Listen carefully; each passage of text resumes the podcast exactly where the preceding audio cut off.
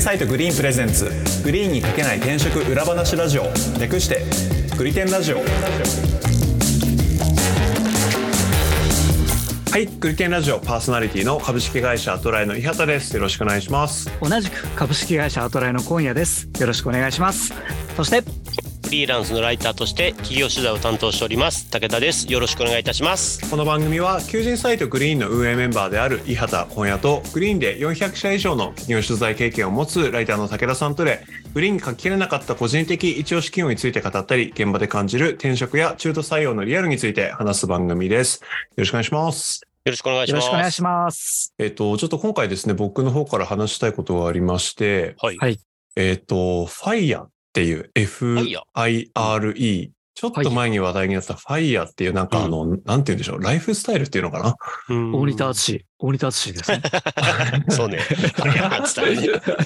ちょっと あ古いかかもしくはダダルシム だよねあダルシムダルシムはもっと古い気がするはいすいませんすいません、。あの、その FIRE っていう、ファファイヤー生活の実態みたいな、あの、テーマで NHK の方でですね、あの、クローズアップ現代っていう番組があるんですけあはどいはいはい、はいその中でなんかあの、特集があったんですよ。うーんで、まあなんかすごく考えさせられるうん 内容で、ちょっと、あのーその、ファイヤーって実際どうなんだろうみたいなところの話をちょっと今回させていただきたいなというふうにはい思はっいております。ぜひぜひはいえっ、と、ちょっとざっくりですね、番組の概要を軽く共有します。番組の概要っていうか、まあ、ファファイヤーとは何ぞやみたいな話なんですはけど、いはいはいファイヤー、F-I-R-E。まあ、あの、英語の炎の同じスペルのファイヤーですね。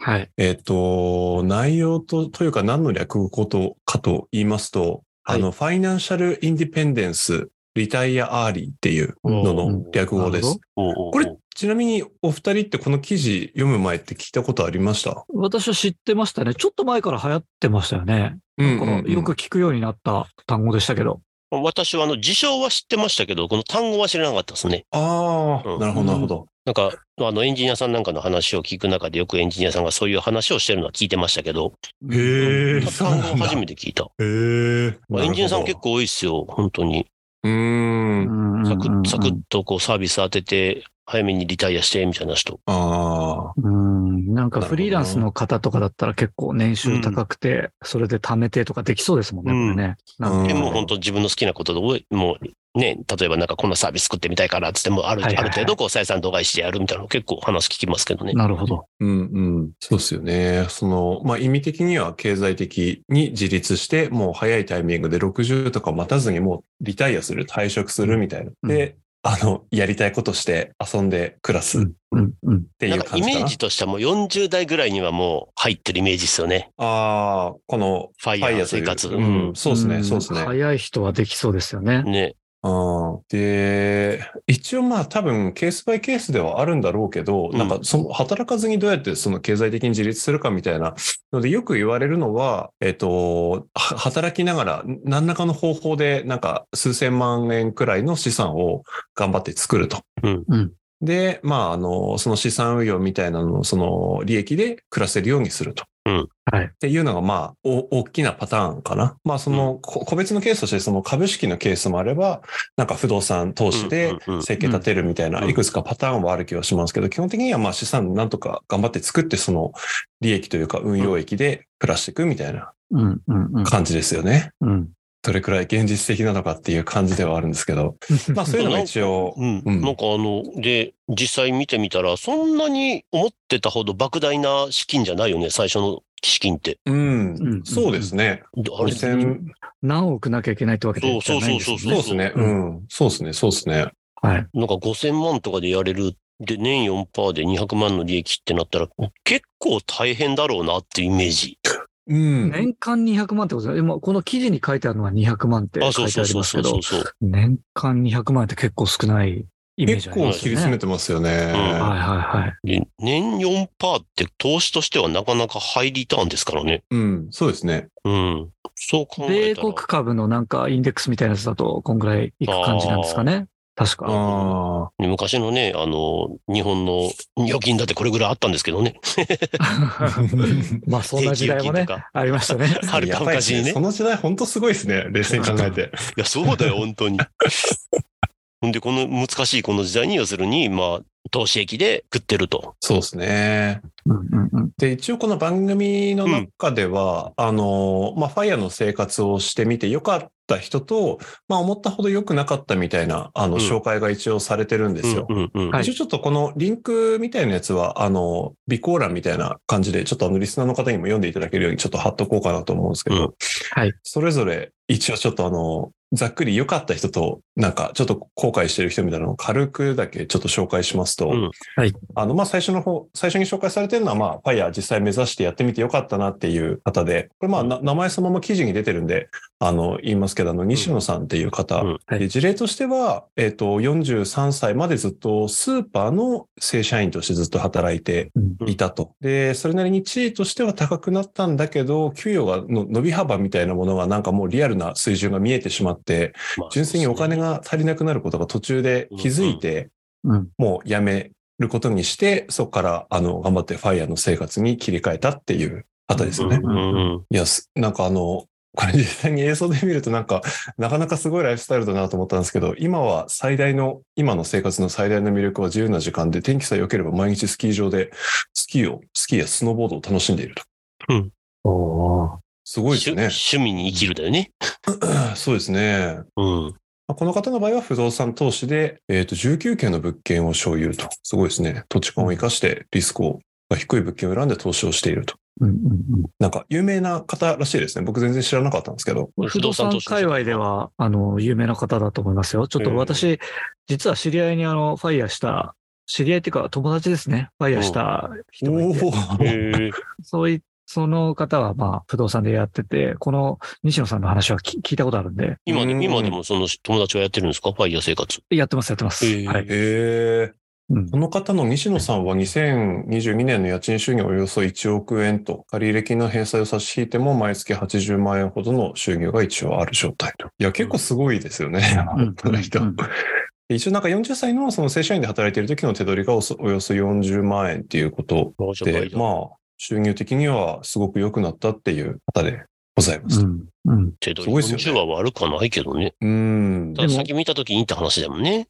うん、この方、ちゃんと先のところまで計算したんですよね。 うんいやあすごいですよ。のなんか、記事にはなんか絵が書いてありますけど、何年先まで2%上昇率でいったら、えー貯金がいくらでとか、多分計算したんでしょうね。うんうんうんそうそう、これ、あの、番組の中で、僕、これ、あの、動画で、あの、見てたんですけど、ちゃんとエクセルみたいなやつ作って、シミュレーションしてるんですよ、将来うんの。うんうんそれで見たまあら、計算なんかと、そそうですよね。子供が大学行くのに、大学でいくらかかるかとかって計算できますもんね。うんうん。そうなってくると足りないなっていうのを、もう計算してみて分かったと。そうですね。うんうんうんそれでも切り替えることにしたっていう、という方が、一応なんか成功事例としてはうん出てましたうんね。はいはいはい。で、あの、まあ、個人的に興味深いなって思ったのは、その逆の方で実際にその、ファイアしてみて、まあ、ちょっと困ってる事例みたいなのも、なんか、紹介されていたんですよ。うんで、一人の方は、なんか職場をパワハラで、あの、辞めてしまった方がいて、まあ、あうの、ん精神的にかなりしんどいって言って、一応職場としては、から離れられたんだけど、で一応生活もなんとかなったっていう話だったんだっけかな。あ、でも一応その方は働かずに月90万円ほどの収入を得ている状態ではあると。まあ、ただ、あの、まあ、テレビとか読書で、あの、時間を潰すというか、基本それだけやる毎日が続いていて、徐々にあの心が塞ぎ込んでいって、数ヶ月前から心理カウンセリングを一応受けて、今に至るといんうんううんう感じ。いや、これ記事にセリフが書いてありますけど、ちょっとなんか心が痛いですよね。その何もすることがない。テレビがあるからリビングに居続居続けると、妻からなんでいつまでもリビングにいるのよと言われる って、これちょっと切ない。ああ、これ切ないですね。切ないですよね。これね。うん本当にただ虚しいっていうのが書いてますよね。うんまあ一応でもそのまま続けてるんでしょうね、このファイアの生活自体は。うんうんうんうん、っていう方と、あともう一人、その事例紹介されてる方、アンパンさんっていう仮名の方はですね、えー実際ファイヤーはしてみて、17年間株などの投資を続けて、純資産としては6000万円くらいは一応持てたと。うんうん。で、もともとは働くこと自体には、なんか特に意味を見出さずに、まあ、金だけ稼ぎりゃ一緒っていう感覚でやっていたと。で、実際にファイアを実現した後は、ゲームとか旅行とか好きなことだけ続けていたんだけど、まあ、それだけ聞くと、まあ、なんか面白そうだなって感じではありますけど、これもちょっとなんかセリフが書いてあって、ゲームのレベルを上げたり、美味しいものを食べても自分の価値って全然変わらないから、自分が成長していないのが悲しくなってしまったと。うん。うん。で、まあ、この方は結論、もう一回就職したんですよ。うん。で、まあ、内定もらって働くようになって、あの、今はなんか仕事で全力で、仕事を全力で楽しむのが今の人生の目標になっていて、自分としてはそれがかっこいいんだというふうなことに気づいて、今はこっちの方が、働いてる方が幸せだと思うっていう、っうん。うん。うん。ていう感じの紹介がされてたんですよね。うん。うん。うん。なるほど。はい、すみません。ちょっと長くなりましたけど、そんな感じの番組でした。いやー、これは、かなりいい番組ですね。いや、なんか、あの、 本当に仕事ってこう毎日ししなきゃ、まあしなきゃいけないって言っちゃうとあれあれなんですけど、毎日するもので、うん。 うん。で、もちろん辛い時もあるし、まあ会社によってはやっぱりパワハラとかがあったりとか、うんまあそういうのがあるとやっぱりそこから抜け出したいと思うんでしょうけど、抜け出すって楽なことを想像するのって結構容易じゃないですか。うん。うん例え、ば、あの、西野さんみたいに毎日スキーやってみたいなとか、う。うんうん。ん。うん。あのじ時間ができたらゲームやりたいなとかうん。はいいんですけど、それで満たされるかどうかを結構客観視しないといけないなっていう、あ気づの、やきるが、すごい。やる前にね、うん、そうう、んやる前に。それは重要だと思いますね。これやる前に分かるもんなんですかね 多分ね、わからないと思ですよね。う。まあこうやってね、あの、先人の事例を見ることによってそ想うそうそ像うすることはできると思うけど、そうなんですよ。そうですね。多分自分ゼロから考えたら多分出てこないと思うね、その結果は、答えは。は。 1ヶ月ぐらいやってみたいですね。それもいいかもしれないです ね。一回休職して、はいなんかいね、ちょっと現場を離れて、1ヶ月間なんか休みもらってとか、何の目僕的も目標もなく1ヶ月過ごしてみるとどういう状態になるのか。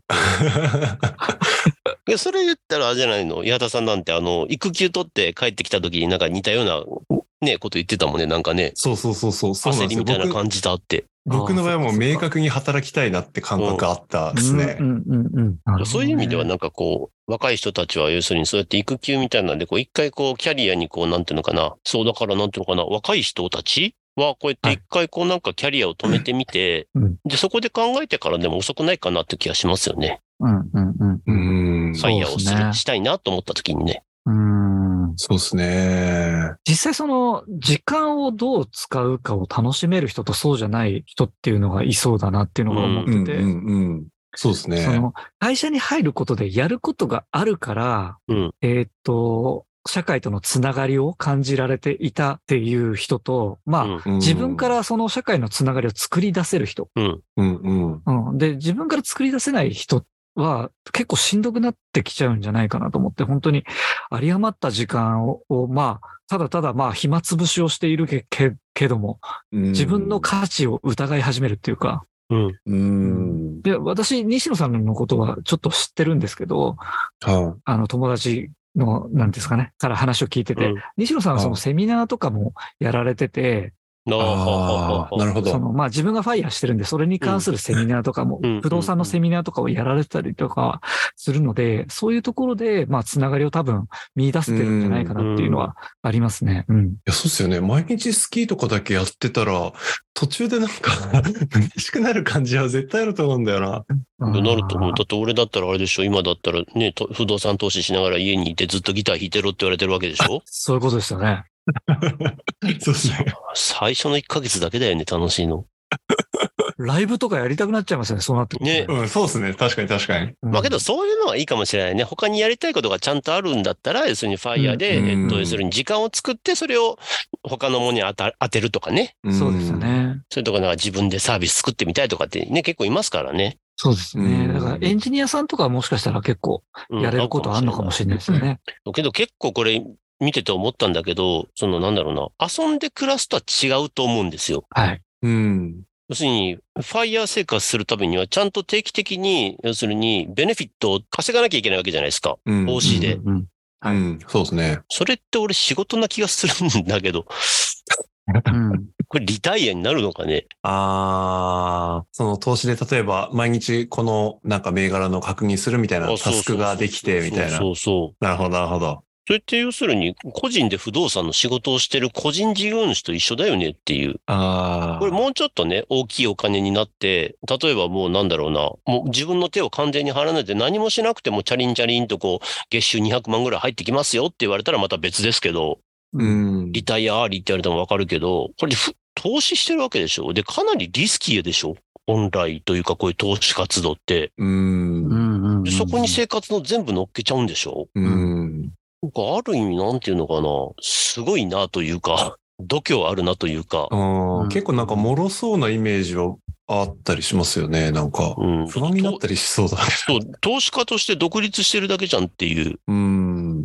のがイメージ、そのファイヤーの、ここれを見た時の、俺もうちょっとなんていうのかな、えっと、さっき言ったみたいにこうなんか、あの、何もせずにお金が入ってくるようなイメージをしてたんで、もともと。うんうんなんかこれ見てると結構倹約したりとか結構みんな頑張ってるじゃないですか。いやそう始める、始ま、始めるまでもそうですけど、始めた後も結構ね、食費、食費切り詰めたりとかも書いてあったから、いや、そうなんですよね。なんか、その辺すごいリアルでしたよね。なんか本当にスーパーのなんか、あの、セールの時、狙って鶏胸あそう肉そうそうをなんか買いに行って数十円節約するとかなんか、ああ、そういう感じなんだ、みたいな。だけど、あれはた多分俺見てて思ったけど、あれはあの人の趣味だと思ううん、趣味なんでしょうね。楽しいんでしょうね。倹約が多分楽しいんだと思うん。う。うん。だけど、いくら、いやまあ、ういんずれにしてもやっぱりリスクあるし、で、これ、一回こけたら終わっちゃうじゃないですか。うん。そうですよもね う。まあね、その後なんかね、なんだろう、なんか金融商品の営業とかになるんだったらいいけど、確かに。要するに、例えば5年間それができたとしても、じゃあ5年後になんかね、大暴落があって、資産を失っちゃって、そこでもう一回再就職ってなった時にもうキャリアがもう完全にストップしてるから、かなりリスキーだと思うんだよね。いや、なるほど、なるほど。確かに。なんか、就職するために履歴書書いてとかってなったら、まあ書けないですよね。その、ファイヤーの中でのノウハウをなんかプレゼンする感じになるのかな。そうですよね。これなんか途中に元本割れしてる人がいるみたいな話出てきませんでしたっけ記事の中で。あ、書いてましたね。あ言ってましたよね。どこかに。なん え、か、その人どうしたんで円グラフでです。かねあ、だ多分元本割れって言ってもあこれそのか一一つの投資でしょ。要するに全部じゃなくて。うんあいろんなところに投資するけど、中には別に元本割れするもの、するものもあるから、リスクはありますよって話そでうすよでね。すよね。だから株とか FX、まあ FX なんかはもう、もろ元本割れする可能性も高いです けど、あ。株とか。かもだいぶ減る可能性も高いですから、うん。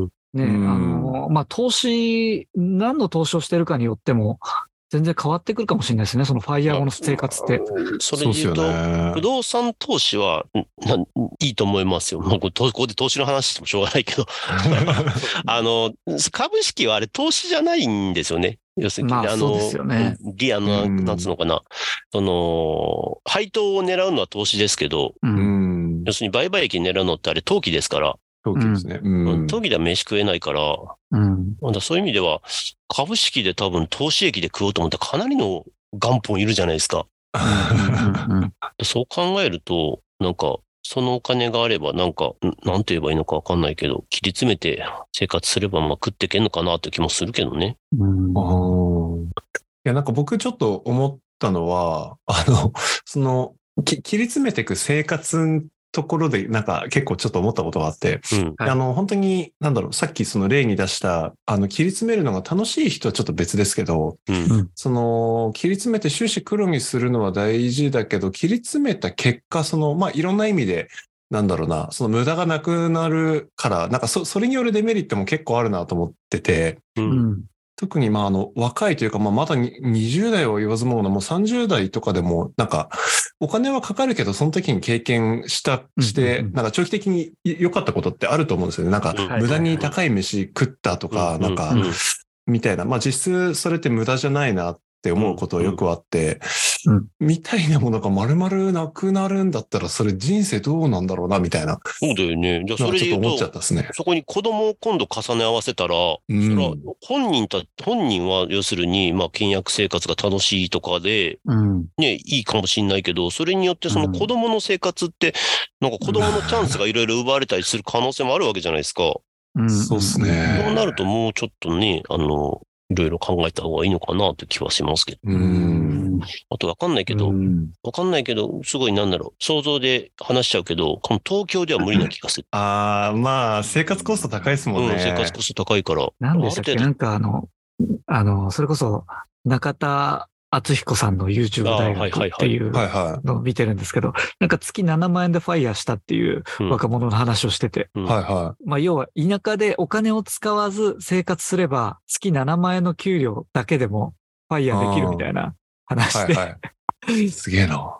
それ、それで言うとさ、もうすごい根本的な話だけど、 はこのい。ファイヤーの一番のポイントはどこなそこですよね。うのうん。ーん。そうですよね。何を目的としてファイヤーするのか。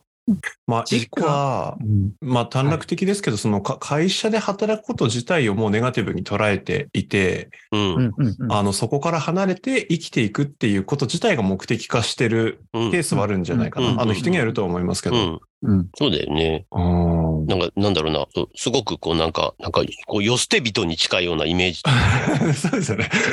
ね、ちょ、ちょっとこもう仙人みたいな。う。そうそうそう。ちょっと集落から離れて一人こう、ぽっつりす住むみたいなこうイメージですよね。そうですよね。で、まあけど今ネットがあれば、例えばですけどね、それこそね、メタバースがどうたらこうたらってなったらネットの中に居場所があったりしますからね、今。はいはうん確かに、それもそうですね。確かに、現実世界でのつながりはいらないっちゃいらないのかもしれない。で、そこで苦労するぐらいだったら、要するにファイヤーして、要するに自分のだけの時間っていうものを作って、そこで要するにコミュニケーションは別で求める、特にネットの世界なんかで求めるっていうのはありだと思いますよね。ああーまあ、その手段として、ファイヤーを使うと。うん。そうですね。けどあの、ファイヤーのその、語源から言うと、要するに経済的自立をすればいいだけわけだから、別に投資である必要はないんですよね。そうですね、そうであすね。ですねけんさっきみたいにな7万円で契約して生活するのも OK なんですよね。うんー。うん。うんいえ、やそ小西さんさ、そのさっき言ってた、あの、YouTube チャンネルだとなんかどういう結論だったんですかその7万円の。いや、まあ、結論結論というか、そういう人がいますよっていう話だったんですよね。で、まあ、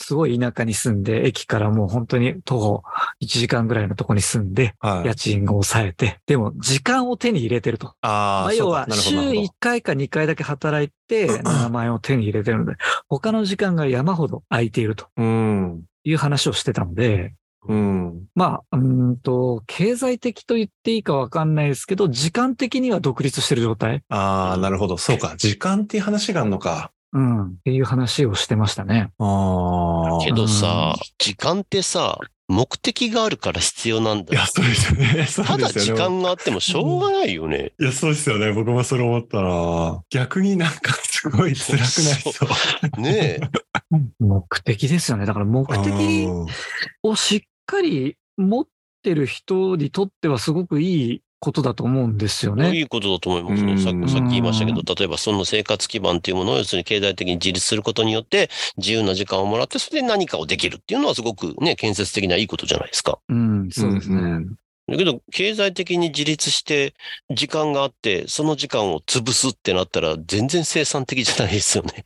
確かに確かうに。ん、うんそうっすよ生ね。産性ゼロというか、マイナスですよね。ああ、うん、そうなんだよななんかただ、こういうのでもが、これ要するに話題になったってことは、それを、えっと、求めてる人がある一定数、なんだったらたくさんいるってことだよね。いるんだと思いますよ、結構。いや、これ、パッと見、らうんあのか、お金持って楽に暮らせるってイメージじゃうないんですか。う。うんん。そこになんか羨ましがってるだけだとは思うんですよね。そうですうん。うよね。ん。うんうんうん。ただやっぱり、その先の生活、まあ、ここに事例として出てきた方たちも、やっぱり時間をうまく使えないとかうんうなっん。てくるパターンの方が私は多い気がするので、うん。何のために生きてんだっけとか、自分にとって何が幸せなんだっけっていうところを、しっかり、こう、なんていうかな、自分のことを分かった上で、ファイヤーしないと、すごいひどい目に遭うんじゃないかな。そうっすね。うん。けど、あともう一個これちょっと観点変わっちゃうかもしれないけど、はなんていうのかな。要するにこう、特に一番最初のその西野さんの事例を見てると、はい。うんこのままじゃ自分は食っていけないっていう判断のもとに経済的自立をしたわけじゃないですか。ああ、はいい。はいはい。うんうんうんね。それって要するに、その日本経済というか、日本のその働く人たちの根本的な問題な気がしてて、はい。それこそワーキングプアっていう言葉が問題になってますけど、はやいっ。ぱそこから抜け出すのに、多分働いてちゃダメなんですよ。雇われてう。んうんうんうんうん。こう経済的自立をするってことはさっきも言いましたけど、要するにまあ自分が一国一城の主になってるわけじゃないですか。うんうん。そうならないと、要するにもうなんだろう、死ぬまで食っていけないうん。のが今日本の社会になっちゃってる。うんうんうん。だからこそ、多分みんなそれが分かってるからら注目したっていうのもあるのかなと思って。あると思いますなるほどなるねほ。うん。そうですね、確かに。相当根深い問題ですね、それは。いや、それもうなんか政府の敗北だよね。あー完全構に造経済的なそう問構題造です的よね。な経済政策の失敗だよね。うん。で、一方で、要するに、こう、ここ数十年の経済、日本経済の流れを見ると、要するに、貧富の差はどんどん激しくなってるわけじゃないですか。う。うんん要するに、えっと、勝ち組と負け組なんてかとうんうん言うん葉がありますけど、はうん。うん。で、結局その勝ち組になった人たちは何をしたのかっていうと、多分、経済的自立をしたんですよ。うんうい。ん。なので、要するに、この今の日本経済の中で、勝ち組になるには、いろんな意味で、いろんなやり方で、多分、ファイヤーをしないと多分勝てないんですよ。うん。うん。よく言われますけど、日本人って投資が下手だって言われるじゃないですか。うん。はいはいアメリカってもっとどんどん投資するけれども、日本ってすぐ貯蓄に回すとかってよく経済の話がの時に出てくるじゃないですか。うんはいうんうん。で、なんかそれではい、まあそれいいか悪いか別にそれではいけないっていう議論になって、要するにえ今市場経済、市場経済っていうふうに日本はなってきてるわけじゃないですか。うん。うんそれがいよいよこう末端にまで行き渡った、その意識の結果が多分このファイヤーっていう事象なんじゃないかなっていうのを今思った。だから日本もいよいよその投資前提の、要するにマネーライフというか、うんう。ん。がいよいよこう本格化してるんだろうなっていう。うう。んん。会社だけの、その、給与というか、あそおうそうそう金だけだともうちょっと厳しくなってる厳しくなっていう。る。それはそうなんでしょうね。そうだと思うな。いや、それね、いいのか悪いのか分かんないけど、本当に。うん。ただまあそういう流れなんだろうねっていう。そうですね。そう考えるとなんか、あの、パッ、さっき小屋さんが言ったみたいに、パッと見、そのなんだろうな、えー、し働かないで、い、あの、リタイアして、悠々自適な生活っていうふうに映っちゃいがちかもしれないけど、実はそうじゃなくて、うん。うん。もうそうしなければいけない現実っていうのがもう目の前に来てる。うん。うん。うん。うんう。ん。ごめんなさいね、なんか深い話にしちゃって。いやでもこのファイアっていう現象の根本をたどると武田さんがおっしゃった通り結構その社社会的な変化がもうそういう構造的な変化があって、それに対処する一個の方法としてこういうふうなライフスタイルを取る人が出てきたっていうことなんでしょうね。だと思いますうんうんね。うんもう会社で、うん要するにか、もうどう考えたって、さっきね、あの、西野さんがね、年2%上がったっていう話を計算したけど、けど年2%でも上がってればいい方で、うん。そもうです今ねね、40歳ぐらいをピークに下がるとかっていう話も出てるわけだから、あちこちでう。んそう考えた時には、もうとてもじゃないけど、子供を何人か育てて、定年後の生活が、つは無理だよね。それはどう考えたって、っていう気がするね。うんまあまあまあ、いやーなんなるだろほう。どアメリカ人からなんかすれば経済的自立なんてすごい当たり前の話だから、うんむしろなんだろう、経済、自分の経済を、要するに会社に握られてるってそんな怖いことないよねって多分アメリカ人なんか言いそうだから、うんそうですまねあそれはそうでしょうね。そういう意味ではすごくなんか発想とかマインドがやっぱりどんどんどんどんこう、あの、欧米のこう、市場経済にやっぱ近づいてきたんだろうな、日本もって気がしますよね。うんその中でそれに気づいて早く動いてる人たちはいいけど、それにね、なかなか気づかないで動けないでいるとしんどいんだろうなって気がしますよね。うんまあ俺なんかもそうですけど。というなんか非常になんか考えさせられうるん。うん。番組でしたよねこれ。ああなんかね、決してなんか明るい話じゃない気がするよね。ーですね。うんもう大体にしてクローズアップ現代で取り上げられてる時点で明るい話じゃない。そうですね。 あクローズアップ現代で大体にしてなんかいろんな問題点をこうなんか問題ですよね。うん。あの、掘り起こす番組だから。まあでも本当なんか思ったのはやっぱりそのは働くことってなんか受動的になんかもうやんなきゃいけないものっていう感じである意味そうし思考停止してやってるところがあ、のみんなああるかなとは思ったんですけど、うんまあこれ見てすごい思ったのはやっぱりその働くことに自分なりのちゃんと意義をなんかこう見見出すというか、うんなぜ働くのかっていうなんかその深い問いにはちゃんとこう向き合わなきゃいけないんだなっていうのは思いましたね。だと思いますね。うんあとこうなってくると今後はファイナンシャルプランナーっていう職業はやっぱり花形になってくるでしょうね。うん、そうでしょうね。不安が大きいだろうから。うん。ん。これちなみにあの、すいません。ちょっとまた問いかけるんですけど、西野さんがやった計算みたいなのって、あぼんやりみんな頭の中でしてるんじゃないかなって思ってるんですよ。あはいはいはいはい。のうん。要は給料の上がり幅から見て、あれ、俺このまま50歳、60歳になって年収ってこんぐらいなのかなとか、うん。ただ、そこに真剣に目を向けてないというか、うんうんうん。あのー思考停止で働く、あ会社に勤めるということをしているんだけども、それはリスクを取らなくてもいいからっていう話だと思うんですよね。うんうんうんうん。なんとなくリスク取ってないじゃないですか。働いて毎月お給料がもらえるからっていう。うんうんうん。でも、将来的に、あのー経済的にそんなに給料上がらないの分かっているのに、うんえっ、と、本当にうん会社から抜けて、投資で生きていくというリスリスクをみんな取れるんだろうかっていうのが、なんか疑問いといやうーか。そうですよね。か、かなり勇気いると思うんですよね。あの、勇気と才才能がいると思 います。そうですよね。はいまあ、う運も含めて。うん、才能だと思います。はい、うん当時の才能がいると思います。武田さんがさっき言ったような、まあ、時代の流れとしては、そういう考えを持たなきゃいけないという流れは来るのかもしれないですけど、果たしてみんな行動を起こすのだろうかと。僕はう反ん、僕は反対の考えですから、あ反の、対アメリカみたいな市場経済の導入っていうのは、はい日本国民を幸せにはしないと思ってるんで、これうん、これは経済、けあの、経済の問題だけど、政府が何とかしなきゃいけない問題だと思ってるんで、うんうんうんだからこれは多分、ファイヤーっていう事象って多分、政府に突きつけられてる問題だと思いますよ。うんうん事象自体がね。うんうんうんなるほど。うん。じゃあちょっと武田さんには政治家になってもらうしかないですね。私は政治家だけは絶対に嫌です。もう、なりたくない職業第一政治家だ。いやいやそうかひどい日本国という話なんですね。うん、まあ本当に。ううんん、けど、いずれにしろなんかやっぱりその日本人の生活スタイルとか、は生きる、暮らすっていうことのやっぱり根底はやっぱ変わってると思うんで、ここ数年で特に目まぐるしく。うん。まあそれの一つのなんか、なんていうのかな、現象じゃないのかなっていうふうに思いますね。うん。うんそうですね。まあた確かにクローズアップ現代で取り上げられるぐらいだから、そんな短絡的なこうなんか、なんだろう、早く引退して自分の好きなことやってっていう人が増えてますっていう、なんかそこの浅い議論じゃない気がする。うん。すごく根源的な、なんか日本人がこう生きる、暮らす、働くっていうことに対する根源的な問いな気はします。ううんん。はい。なんで、ちょっとあの、愛に結論を出せるような、あの、テーマではないんですが。そうですね。。 こうもし結論出すと今度は、うんせ政治的な対立になってきますからね。 そうですね。なんで、ちょっと、ちょっと、まあ、あの、興味ある方は、うんぜひちょっと見ていただきたいなとそしてなんか考思っえ、ております。考える契機にしてくれるといいですよね。そうですね。うんうん。という感じですかね。はい。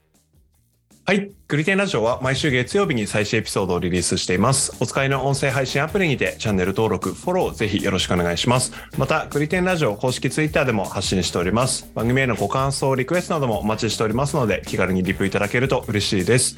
えー今回は以上です。ありがとうございました。ありがとうございあまりしがとうございたまし。た。